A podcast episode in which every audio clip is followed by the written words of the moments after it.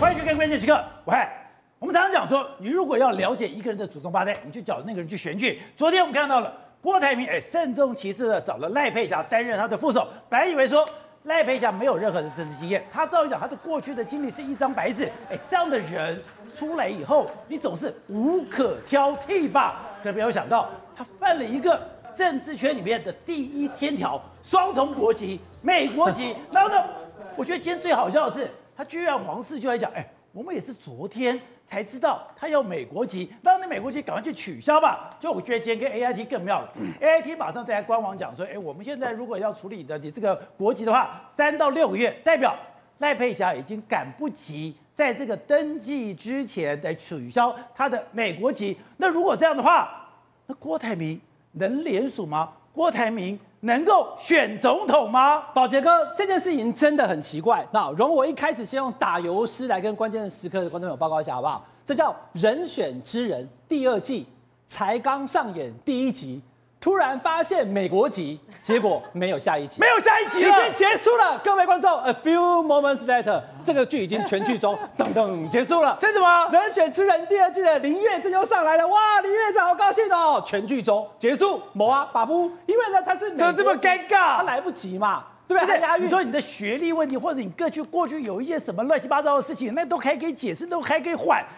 哎，美国籍。双重国籍，这是天条，这是不可以犯的，怎么会犯这种事情呢？因为发现美国籍登记参选来不及，结果他被连续攻击。宝杰克，美国籍我放最后讲了，我先讲，他现在被连续攻击，因为你今天一个副总统参选人，确实他的口条非常好啊，我觉得他的口才比这个郭台铭好十倍以上，讲话感动人心，对，抑扬顿挫，有血有肉，该哭就哭，哇，关心我们台湾的年轻人啊，林月真。好多年轻人都认识他，而且他有知名度，大家看剧嘛，所以看起来开场不错，话题十足。但是等等，你在过程当中跟大家讲，过去这这么多年，我到处去教书，我当心灵导师，他很厉害，他学历高，哈佛哎、欸，对不对？他自己讲。然后呢，郭台铭，宝杰为什么把他秀出来？字虽然小，因为你总统参选人自己都这个白纸黑字写在这里，有没有？郭台铭自己说的。他说哈，他说赖佩霞女士有丰富的学经历，对于政治领域毫不陌生。济南大学法学博士，哇塞，博士拿着对不对？Qualified 对？博士这几年在美国哈佛大学的甘乃迪政府学院研究政治跟政治人物，他的老师还是美国总统奥巴马的核心幕僚，不得了，够厉害！他的老师是奥巴马的核心幕僚，感觉已经当选了。林月正出来跟大家挥手，对，但等等，而且他的同学都是全世界各国的重要幕僚，那这么厉害，才刚讲第一天我就讲嘛，哈，才刚上演第一集，突然没有下一集了。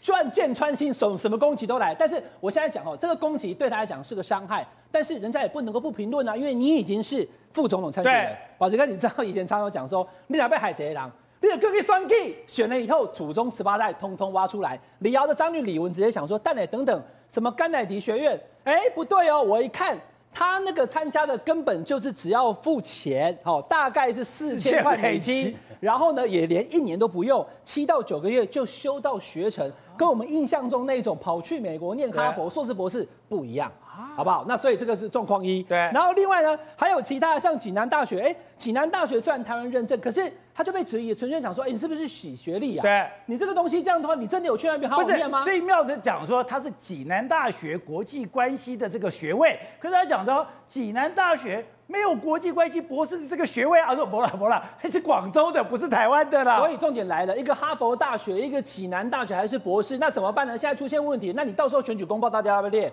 那不要列就不要列嘛。发言人就讲说，哎，那就算了。所以问题来了，你在公开的场合，你的宣布参选这么大的一个场场面，你讲的这个事，你的搭档总统参选郭台铭，你写的这个内容，那你现在一检视以后，两个都破功。那这样怎么办呢？所以很可能哈，如果他可以的，那我先跟观众朋友讲结论哈，他几乎不可能出现在选举公报上面，不可能，几乎不可能的。我等下跟大家讲那个 trick 在哪里。那如果他可以的话，选举公报很可能，如果说说不列就不列，直接打叉的话，那就列国中学历。其一，其二，心灵导师赖佩霞，她可以跟很多人讲很多话，她的口才真的很好，而且呢，她有翻译。他翻译的书叫《失落的幸福经典》，他翻译过书，对，而且这是原文书翻过来的，哦、很厉害啊、畅销书哦。你看畅销书前几名哦，但问题来了，它是畅销书，畅销书，畅销书，因为很多人透过这本书得到心灵的救赎，而他也确实啦，这个我们宝杰跟我们就事论事哈，对，他也确实因为这本书的这个翻译出版之后呢，他呢在书中得到了很多的经验分享，也跟很多人进行演讲之后呢，他的口才也越来越好，没有错，有渲染力，而且甚至哦，听说他还会催眠。他会催眠人家的时候呢，他会催眠，他会催眠，他会说服你，他会让你，而且我看郭台铭有被他催眠过吗？我不知道郭台铭有没有，但我差点被他催眠。我看他的演讲，我觉得他讲的比郭台铭好一百倍。好，那重点来了哈，会催眠是没有问题，但是你要会翻译啊。他的原始的翻译是他的吗？是书是他书是他翻的，但另外还有个翻译，他就完了，他就怪了。这个人叫李怡静，他说等等哈，我通常不在我的脸书谈私下认识的人，但这个人如果是政治人物，那就除外。他把当年。这一本原文书翻译的过程当中，因为出版社觉得不太放心，请他来做 double check，结果他说呢，整本书这是他的用词哦，整本书几乎每一页我全部都要重翻，每一页我都必须要重新来，有没有？我后来花了很多时间来修正他的稿子，每一页都需要修改，我几乎是整本全部重翻，重翻这本书才能在台湾出版，所以。这本书我的名字在封面上面写的是策划跟导读，而到现在我都会还会收到固定的版权费，因为我就是背后真正的修正翻译者。所以翻译的版权费是李怡静拿的。哎，他特别提到说这本书是他介绍给出版社翻译的，但出版社为什么要找赖佩霞？是因为他们觉得找一个名人的翻译的话，书会卖得比较好。那但是。赖佩霞不是住在美国，不常用英文，很多英文的用法，特别是英语圣经引用跟背后的含义，他都翻错了。所以这样子，他的翻译的这种高学历，哈佛刚讲了，他其实只是进修班，不是你想象中那样子哦，不是像吕秀莲、马英九去那边念的博士。细情空。对，他是修的，然后这七到九个月，然后翻译有书有书，我们就对不对？觉得对他尊敬。但事实上呢，他说背后还有个比他更会翻译的人。那这两个，宝杰哥，我们不要讲破功了，就被质疑了哦。学历高跟他学识高这一点可能就被质疑了。那赖佩霞今天有有说明啊，他说：“哎、欸，我的东西是经得起检验的、啊。”对，赖佩霞他称跟他出来说明，他必须要面对检验的。但是宝杰哥，我跟他讲，最大的关卡还不在于他的翻译能力强不强或学历高不高。你不能参选，你再棒都没用嘛。门槛你是哈佛大学校长都没用啊，对不对？因为他根本不能参选。他现在不行，但未来可能来不及可以。因为我们的正副总统你要中华民国公民，然后呢，你要满四十岁以上，没有规定，哎、欸，你的学历非要。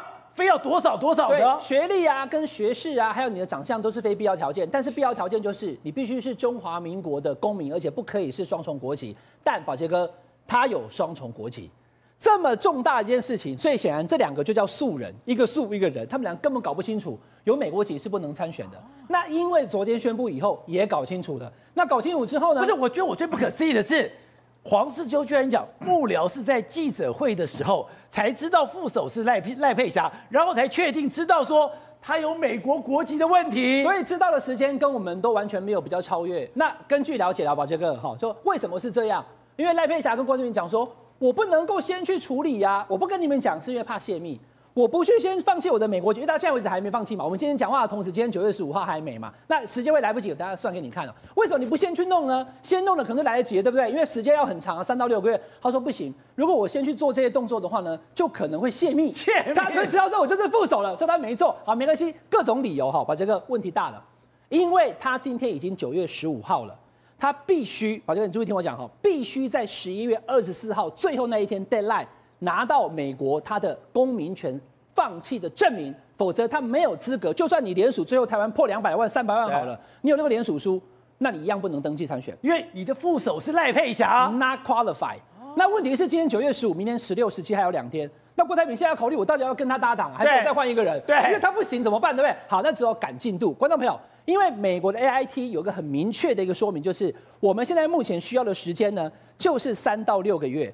那三到六个月这个过程当中呢，已经是最快的速度了，我们无法加速处理。等等，我可不可以？哎，宝杰哥，我讲说，哎，我一下你不要骗我啦，我去办护照，对不对？这个可能要十天七天，对啊，弄一下可能变三天，对不对？但是我再强调一次，AIT 说我们无法加速处理，时间回到二零一一年，宝杰哥，当时林瑞雄跟宋楚瑜对吧？我要念给你嘛，黑瓦固，来我算给大家听哈，因为当年哈林瑞雄是在最后一刻，对他有双重国籍，他在最后一刻。他在最后一刻的时候，搭档愿意跟宋楚瑜搭档，那他什么时候答应的呢？九月十九号。那比现在还晚呢、啊？对，他比现在还晚。九月十九号答应，然后九月二十号宣布，对不对？宣布为副手，因为他到前一天才劝到他了，因为当时找不到人。那宝杰哥，你看他什么时候跑去申请要这个呃放弃美国籍？是九月二十六号。那他为什么来得及？那为什么？你我先讲第一个关关键给观众，讲第一个关键给关键时刻的观众朋友知道，九二零就宣布了。那宋楚瑜是傻的吗？他最清楚了，为什么九二六才才才去 AIT？宝杰哥，我先问你这一题，为什么？因为 AIT 不是你今天说哎 AIT 哦我就进去了，他要预约啊，不是说去就去，所以隔了六天。好，但是他当年的时程确实很快，五十四天。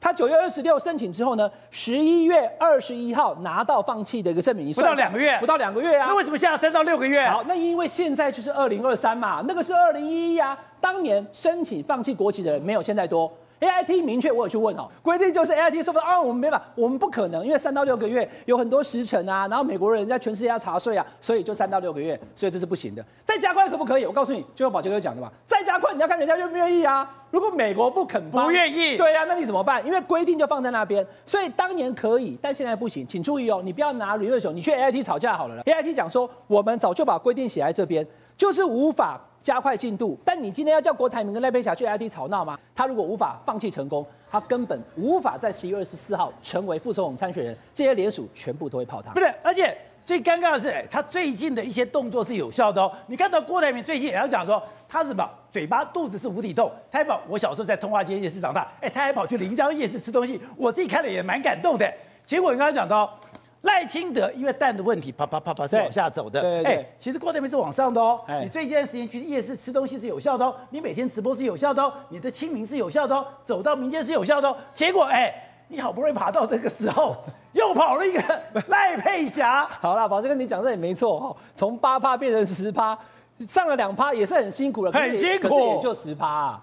也就十趴，如果已经三十趴，那那另当别论。所以这种状况，吧，结果，我觉得他现在到了一个。很困难的一个地方就是说，他只剩两天可以做决定了，是不是要跟赖佩霞两个人去领表？他们一领表以后就不能换搭。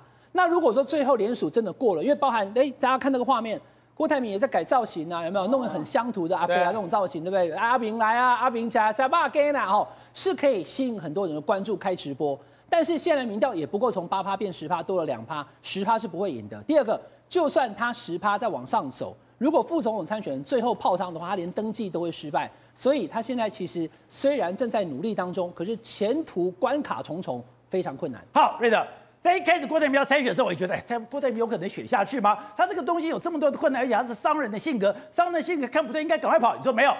他都准备好了，而且他旁边有一个你非常熟悉的人，他说跟你挂波景，我的什么看板都准备好了，我的什么的人都准备好了。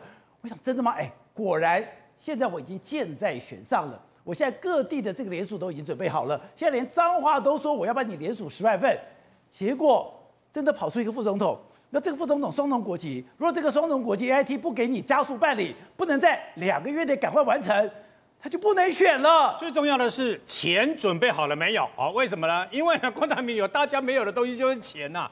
要联署战啊，以刚刚这个等于说宝杰刚刚讲的彰化为例嘛。对。彰化的议长这个谢点林不是讲说彰化的目标是联署十万份嘛，对不对？十万份很吓人嘞。那你宝杰你知道彰化现在多少人呐、啊？多少人？一百二十四万人啊！一百二十四万人的议程哎。一成，所以他今天讲说，啊，包括啊，这个不是涉及在彰化，但是有路过彰化的话，要来联署，他也非常欢迎啊。一成人那是非常高难度的事情，不是那么容易的。所以他现在选选到像彰化是选彰化市跟园林园林嘛，两个地方比较大的设、南一北啊办公室等等嘛。哎，各位，那不是那么容易的吗？另外一个是蛮有意思的是什么呢？其实关键点不在刚刚讲的这个谢点林，还是在这个南投，关键点在于云林的张荣卫。那么两天前，大概有一个这个风声说张荣威要帮他连署十万份嘛，那张荣威现在跑出来讲说没有这回事，为什么？因为因为还没开始啊，他的讲法是还没有开始啊，我跟你讲。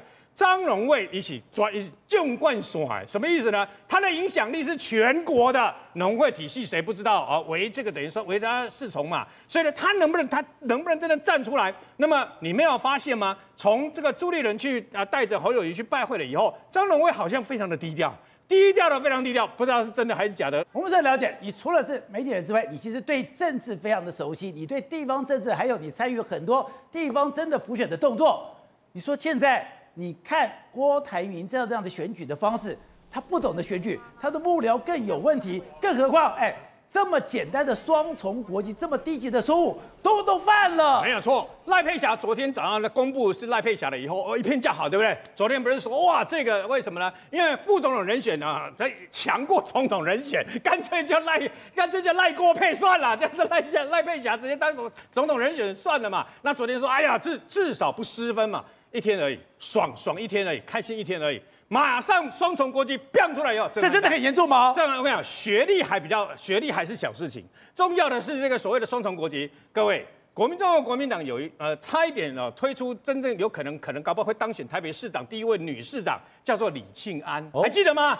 她本来本来台北市长就在前面等她了。就因为一个双重国籍案子旁了，请问现在在哪里？没不见了。那时候因为这样吃上官司嘛，然后后来又说要赔钱嘛，为什么？因为你不能双重国籍还当立法委员嘛。李庆安眼看就是中国国民党不断的栽培他，有可能成为第一位的这个中国那个台北市长，对哦，就没了。为什么？因为我们对双重国籍是很严格的嘛，更何况你是选副副总统，副总统，所以你要知道，那么事实上呢，那赖佩霞本来一天哦，这个是一天一天的行情，就没想到说短多长空马上就掉了。那现在加上 AIT 要站出来讲说，哎，没那么容易，我们不会开方便之门啊。那为什么你你要去你？我跟你讲，你要放弃双重国籍啊，不是只有到 AIT，最早你要赶快到。有美国大使馆的地方，对，那是最快的，要不然你就直接飞到美国去嘛。但问题是，人家先不不帮你开方便这么，我跟你讲哦，有办过双放弃双重国籍的人跟我讲啊，美国对相关的这个放弃双重国籍，不是像我们讲的说我放弃啊，那就放弃了，没有，不是吗？如果你在美国有所谓的这个呃相关的动产。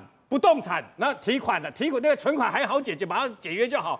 但是如果你有股票了，有这些的话，很麻烦，非常麻烦的，一搞都超过三个月以上。因为最近很多人是因为美国税的问题，美国查税问题，他们都想放弃美国的双重，放弃美国国籍，去转到别的国家去。美国当然知道，所以美国这几年来，对你想放弃美国国籍门都没有，先把钱给我吐出来。你要知道，十一月二十四号就一定要。把相关的这个等于说联署书跟跟所有的正副总统全部都送上去确定。那我问你嘛，那如果到时候赖佩霞的双重国籍没有解决，那这一切不都是成功？不过就还没有开始联署，就已经自己的发言人在那边讲说，不一定会到最后，搞不好搞不好还会什么什么配什么，搞不好还会什么什么和。那我问你，那那，那还选什么？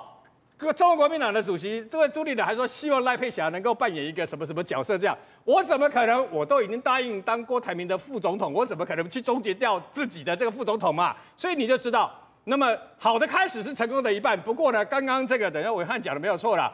结果呢，人选之人第二季第一集就完结篇，就没有下一集了有。有可能是完结篇，不是开玩笑的，真的有可能就变成完结篇了。好，吴总。你就想，你打电话给了郭台铭，郭台铭昨天信誓旦旦的就说他一定会选到底，选到底。他现在碰到一个麻烦，就是他现在选择这个副手，副手里面你有松动国籍，你有美国籍，美国籍现在如果按照这个时间，你可能来不及。他现在还还来得及换他的副手吗？我认为这个放弃国籍啊，这些行政程序的问题啊，对郭台铭来讲的话都不是困难的，他通通可以解决掉了。他他这个他跟这个美国的当道还是有非常深的关系的啊，这个白宫都会帮他忙。好，我们拭目以待。OK。那到底他的联署目标是多少？联署目标通过是二十八万、二十九万。二十九万，对不对？那现在目前你开始你看到没有？谢点你已经讲了，彰化十万嘛，南投三万嘛，所以各地还是在动嘛。虽然地方派系本身投讨狼没出来卡，系统在帮他运作。所以，如果系统帮他运作的话，我认为啦，他要过关不困难，这他没有困难啊。我认，所以我基本上觉得他在十月份的期限之内可以完成这个联署跟登记，包括你刚刚讲的这些，因为他有私人飞机嘛，你让我去哪里退，我就去哪里退嘛。哪里有困难？没有困难的啦。我觉得他这个技术问题可以解决掉。美国是资本主义国家，对有钱人的态度。跟你一般的想象是不一样的，不一样。你是搞那个四十六趴的罢工的人，他是搞那个是一百亿美金的财富，所以郭台铭这些问题通通没有问题。他有问题的地方是说，他拿到这个之后，再再怎么办呢？他的下级是拿到了联署，取得的资格，他十月四号，他要不要进行登记？十月四号是第一个要把所有联署书送进中选会确认合格嘛，然后十月二十一月二十四号他要登记总统，在这个四四号到二十号中间有两个礼拜时间，对，两个礼拜时间如果没有跟侯友宜达成协议的话，那他就真的要去选了，啊，那真的要去选，就是刚刚我们最德兄的选举专家讲的，啊，你你认为郭台铭不知道跑市场没有用吗？知道，当然知道啊。为什么要跑市场？为什么？他跑市场的原因就很简单，他知道他从十趴的民调要干到三十趴的话，他那个半条命都没有了。哎呦，阿扁以前选举一天跑多少趟？十七到二十个行程，十七到二十个行程。你看看我们郭台铭一天几个行程？而且阿扁的时候是以十五分钟一个行程。对，那郭台铭今天跑跑市场多开心啊，对不对？带着老婆左左摇右晃签名拍照，这样子就过一晚上。哎，这这个哪里是在选总统嘛？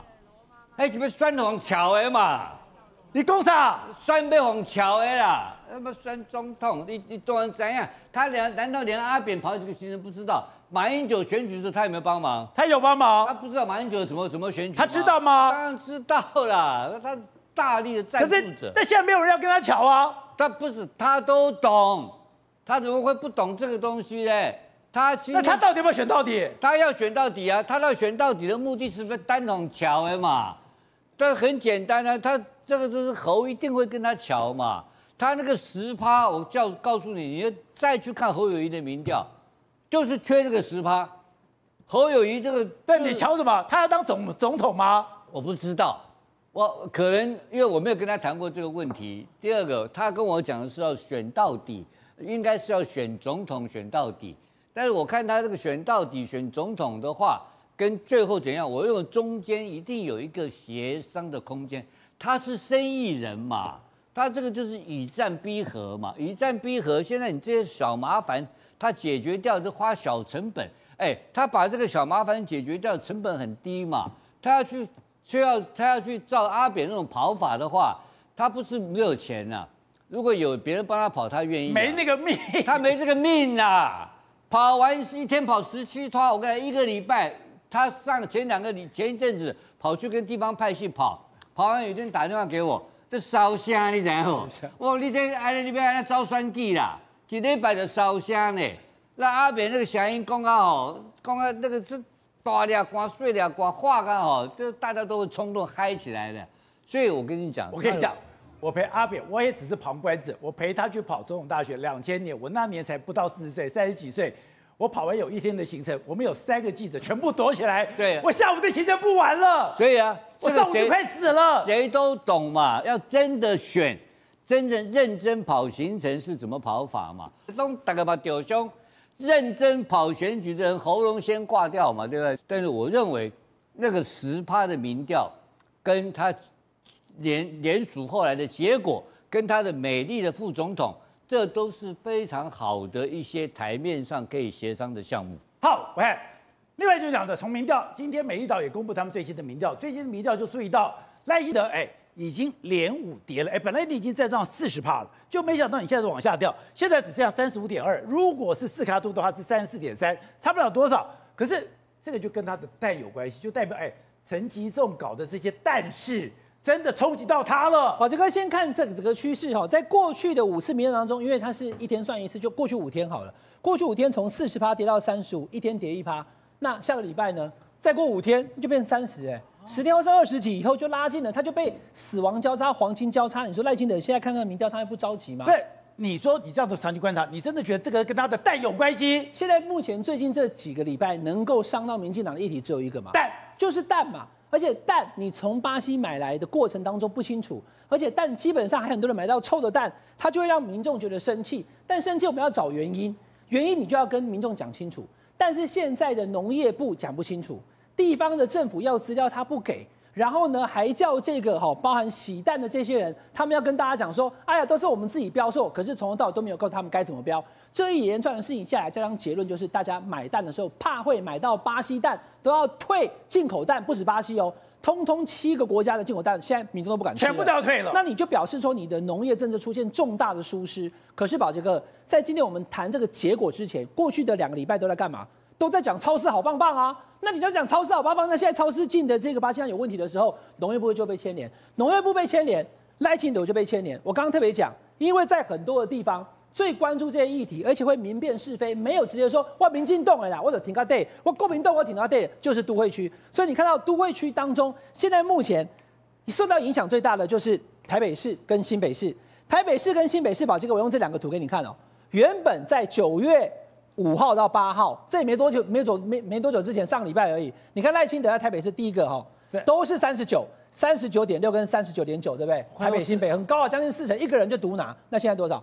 现在变三十一点四跟二十八点二，台北市掉了十一趴啊，直接掉，年轻人也掉，年轻人原本三十六点六到三十六点三都是三十六，现在呢都二十九二十六，都破三了，所以赖清德重伤年轻族群，重伤都会区，所以他三十到三十九也掉了十趴，所以鸡蛋臭了以后，这个臭蛋快把赖清德搞完蛋了，那为什么？就是因为过程当中太多奇怪的事情，你今天陈其重，保杰哥有人在讲陈其重从三月九月十二就神隐到现在。不过你后来想想哈，陈其重要是不神隐的话，会不会赖清德现在已经没有三十八，对不对？因为他现在仇恨值高，大家都在讲陈其重，他已经哎，反正他已经三天都没有出现了，所以陈其重被禁足了，一波一波就像海浪一样啊，他一直过来，因为大家对于蛋的那个过程超支很奇怪，说合约不用垫钱自己垫钱，这不合常理。蛋买来以后讲说，哎，保存的日期好像变来变去，然后最重要就是最后那一关留下。当所有人在家里面买到蛋的时候，打在桌上。打进火锅里面，居然是臭的时候，它会爆发，他没有办法接受。所以呢，这个哈涂万才他在跟大家讲说，我们是叫出来扛的，所以农业部叫我们扛的，这个会是重疾。然后呢，在过程当中，宝杰哥你要讲哦，现在过程当中大家都在问说，那到底我们跟巴西买的蛋，包含的禽流感是哪几个地方买到的？他都没有办法告诉你，他跟你讲说，哎呀，那个东西我们基本上不能对外宣布。但是你要知道，这一些情况之下，巴西的那个资料，他早应该公开。他应该告诉大家说，到底是哪几个牧场？因为日本只要有禽流感的这个州，我们就不买。那我们这边呢？看了这个会气死人，气气死人嘛？为什么你跟畜牧产到底要不要报哪一区？说不是申报，不是申报事项。为什么为什么不是申报事项呢？那你不用掌握是哪里来的吗？如果那个地方正在有什么样的疫情，我们不买不行吗？他说不不是申报事项，然后呢也没有货物生产行政区的资料可以提供，都没有。但是好友跑去查了以后，就是这几个地方嘛。就是这个其中出现禽流感疫区的几个大洲，但是我们的农业部跟大家讲，我们是看牧场的，牧场只要往前推二十八天没有疫情，我们就敢买。那大家听了会觉得怪怪的。如果把这个很简单啊，我们现在买到的蛋都没有坏掉的，也就没事。但偏偏已经出现很多的坏蛋，所以连全联它的通路，第一个不敢再卖进口蛋，第二个买过的蛋通通回来退货。十月十号之前，不止巴西。任何进口蛋都可以退，所以证明了这一波的买蛋政策完全失败，因为进口蛋三个字已经变成污名化，大家听到进口蛋就不敢买，而且呢还能退货。好，好友，刚刚讲的这个风暴是你提出了两点，第一点是，哎，你弄了这些蛋，这些进口蛋，这些进口蛋，他们反而跟我们讲说，他们都已经在那个地方当地洗选过了，因为洗选过了以后，我就开始加辣，加辣加涂辣了以后呢，我所以可以保证保保存四个月。可是你丢出来的蛋，甚至涂万才也讲哦，有的有涂蜡，有的没有涂蜡，没有涂蜡，你根本不能长期保存。这代表农委会，应该讲现在农业部完全的说谎。还有，你就比照这中间，哎，这中间的这个所谓的这个时间完全不合理。对，是的，宝杰哥，我们我们看这些蛋啊，虽然说我们没有像涂老板那么厉害，用眼睛看就认得出来，但是我们用摸的就摸得出来。为什么？因为你只要有上水蜡的蛋呢，它的表层其实是黏黏的，所以你一摸的时候就摸得出来了。表层黏黏是有涂蜡的蛋，对，有涂上水蜡之后，它表层会黏黏的。可是你看看到，那他说这些全部都有涂蜡，可是涂老板也讲了，在有的来有，有的来没有。对，那你这没有的呢？那你会不会已经微生物入侵了？花了那么久的时间，会不会已经微生物入侵了？没有涂蜡，它的保存期或者它的新鲜度真的有影响吗？当然会有影响，因为涂蜡是因为它从巴西过来了那么久。那么久的时候，它它那个表层如果没有蜡的话，它可能就会有微生物容易入侵嘛。那微生物进去之后，就会导致它变质。所以为什么这些水这些要涂上水蜡，就是为了让它保存期加长。可你其实是大家说这个有涂蜡可以储存九十天，可以储存一百二十天。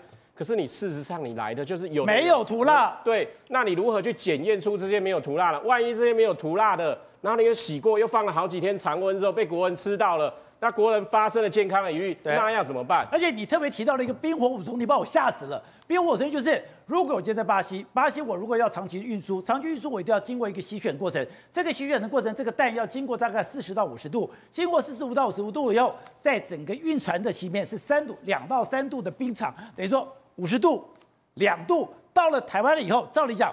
其他的国家就不用再处理了，其他国家就直接处理一下，直接进到冰库，直接进到超市，也完全在冷藏的过程。结果，哎，我们又叫涂万财，像类似这样的蛋商再洗一次。你说一个蛋冰呃热冷热，没有一个蛋受得了的。是的，像其他国家的用法，我们就讲说，以这次巴西、日本蛋为例，日本就很清楚啊，我到港之后放在冷藏库里面，然后运去给加工商，你要用，你马上就用掉了嘛。可是我们不是把进口蛋拿来这种用法，不是给加工商的。对，我们竟然把这些进口蛋拿来给生鲜，拿来给超市去用。其实台湾以前也有做进口蛋嘛，进口蛋不是现在才开放而已啊，以前也有美国进口蛋，也有澳洲进口蛋。那你有看过这些进口蛋是放在超市卖的形式吗？没有吗？不是这种形式，当然不是啊，因为你出海运的时候，你不管出海运、空运，你一定要把它冷藏过了嘛。你已经变成冷藏的蛋，你怎么可以变成常温使用？啊、对不对？你从你从美国、从澳洲运来的牛奶都是冷藏的，对，你在台湾你会常温卖吗？不会，不会嘛。所以这是一个常识性的问题啊。可是我们今天的农业部，他竟然一直说，哎，这个东西洗过了，常温可以再放一个月。请问这常温那一个月是你的专业，是你的科学依据来告诉你吗？嗯、对不对？但他到现在还是不断的跳针嘛，对，不断的说这个东西常温可以放。可是呢，事实上大家拿到了就是已经变质的蛋。我要告诉大家一个点，就是说变质的蛋不是说它臭掉了才变质，那放了比较久的蛋的时候，它的活性会降低，它本身蛋白质自己就会开始自解了，所以在这个情况下，它自己会怎样？它的蛋就会变性了，甚至它会产生一些令人吃了不舒服的东西。所以你的网络上可以看到，有些人煮了之后，那个蛋整个冒泡都爆掉了，冒泡会爆掉？对，就煮出来的那个卤蛋啊，整个就爆掉了。为什么？因为它的蛋白质变性了嘛。所以说这个蛋就是已经变质了。可是现在的问题是，这么多变质的蛋流向去了哪里？大家不知道啊。今天图案才来了十一万颗蛋，就他交给全联只有两万颗，那还有九万颗？对，还有九万颗去哪？而且这不是第一批耶。图案台他从四月、从七月就开始洗这些巴西蛋了，那这些蛋都去了哪里？不知道啊。所以说今天为什么农业部不交代流向？因为交代下去不得了。好的，另外就是。突然在讲，我很无辜啊，因为我们的习惯就是，我蛋来了以后就洗血，洗血以后我洗血完的那一天我就盖上当天的日期，那我再加一个月，那就是它的这个所谓的保存期限。他说农业部都没有告诉他，那农业部讲我都告诉你了啊，所以说现在呢就开始互推嘛，对不对？那你说农业部来啊，农业部自己是主管机关，农业部过去也曾经辅导冷冻肉转冷藏肉的案子啊，所以农业部对这些不清楚吗？他很清楚啊，可是呢他就放这些业者去摆烂。对不对？我今天业者，我今天业者把这些冷藏的蛋转成新鲜的时候，当然说图万才比较老了嘛，它就是固定在帮人家洗蛋嘛。我们为什么讲它叫南霸天？因为它真的是南霸天，哦、他一天要洗掉几百万颗的鸡蛋，几百万颗蛋。对，所以它除了它自己的蛋以外，它也帮别人洗啊。所以你看，可以看到这次冠军为什么要回收？因为冠军也是在图万才那边洗的，其他品牌好几个品牌都是在图万才那边洗的。它不只有自己契约的蛋，像台农是他自己契约的。他也帮其他的蛋厂洗啊，那你看，那所以为什么农委会要靠他？因为他洗的量就是大嘛。对，这些蛋从进口来，尤其是像土耳其蛋。可是我不懂是，那农委会怎么这么不顾江湖道义？你都叫人家出来这个帮你澄清，对，不是澄清哦，帮你说谎。那出来帮你说，我也说谎喽。那我叫别人说我承担，我也都承担喽。你叫我录录影带，我也录录影带喽。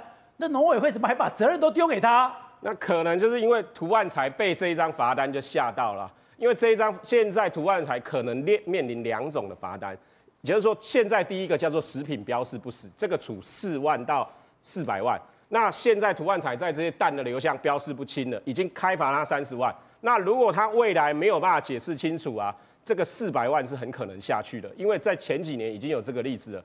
那另外，以前真的罚过四百万，以前真的就罚过四百万，一个嘉义的米商就罚被罚过。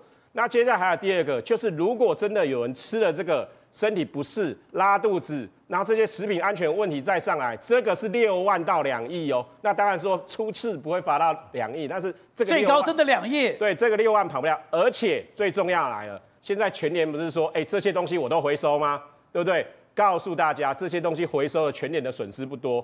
为什么？因为全年是代卖制，也就是说，他把这些回收了之后，这些钱都是这些蛋商要赔的，台农要赔。对，所以涂案才哎，涂董在这里要赔很多钱。